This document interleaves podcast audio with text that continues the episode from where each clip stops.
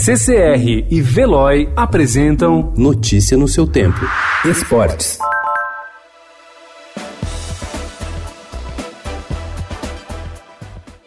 Durante toda a semana que antecede a disputa do Super Bowl, no próximo domingo, entre San Francisco 49ers e Kansas City Chiefs, a NFL, maior liga de futebol americano dos Estados Unidos, programou uma série de atividades no Miami Beach Convention Center para as crianças. A iniciativa tem um objetivo: renovar o público fã do esporte. Todas as manhãs, várias turmas de escolas públicas de Miami são levadas gratuitamente para o enorme galpão de cerca de 50 mil metros quadrados. Lá, todos os estudantes podem tentar um ponto extra de até 30 jardas, fazer um arremesso de várias posições do gramado improvisado, além de ver fotos, uniformes e vídeos históricos de grandes jogadores que marcaram época no esporte preferido dos norte-americanos. Com as atividades, a liga desperta o interesse de meninos e meninas.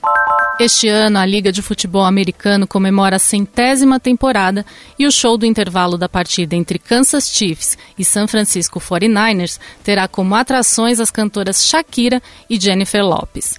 I love that it's in Miami. Yeah. It is a very Latino town and that they picked the two of us. Yeah, I feel incredibly honored and humbled to be, in a way, next to JLo, representing the Latino community that is such an important force in the United States. I love A colombiana disse que vai aproveitar a apresentação para festejar seu aniversário de 43 anos. Ano passado, o Super Bowl foi visto por mais de 98 milhões de espectadores. A escolha de Shakira e de Jennifer Lopez, americana, filha de porto-riquenhos, para se apresentarem no Hard Rock Stadium tem um motivo. Miami concentra uma grande comunidade latina.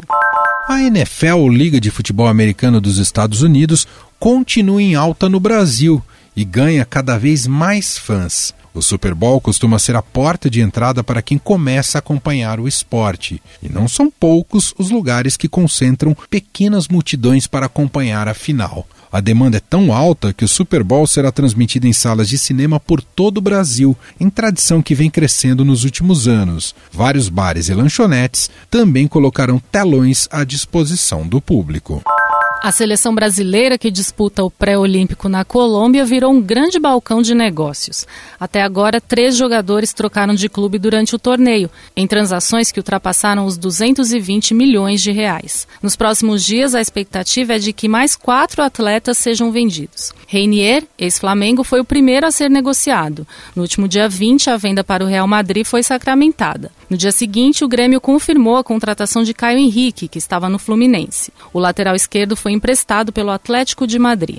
Na última quarta-feira foi a vez de o Lyon acertar a contratação do volante Bruno Guimarães, ex-atlético paranaense, por cinco temporadas. Nos próximos dias podem selar suas transferências nomes como Pedrinho, do Corinthians, Anthony, do São Paulo, Matheus Cunha, do Red Bull Leipzig e Robson Bambu, do Atlético Paranaense. Notícia no seu tempo. Oferecimento CCR e Veloy.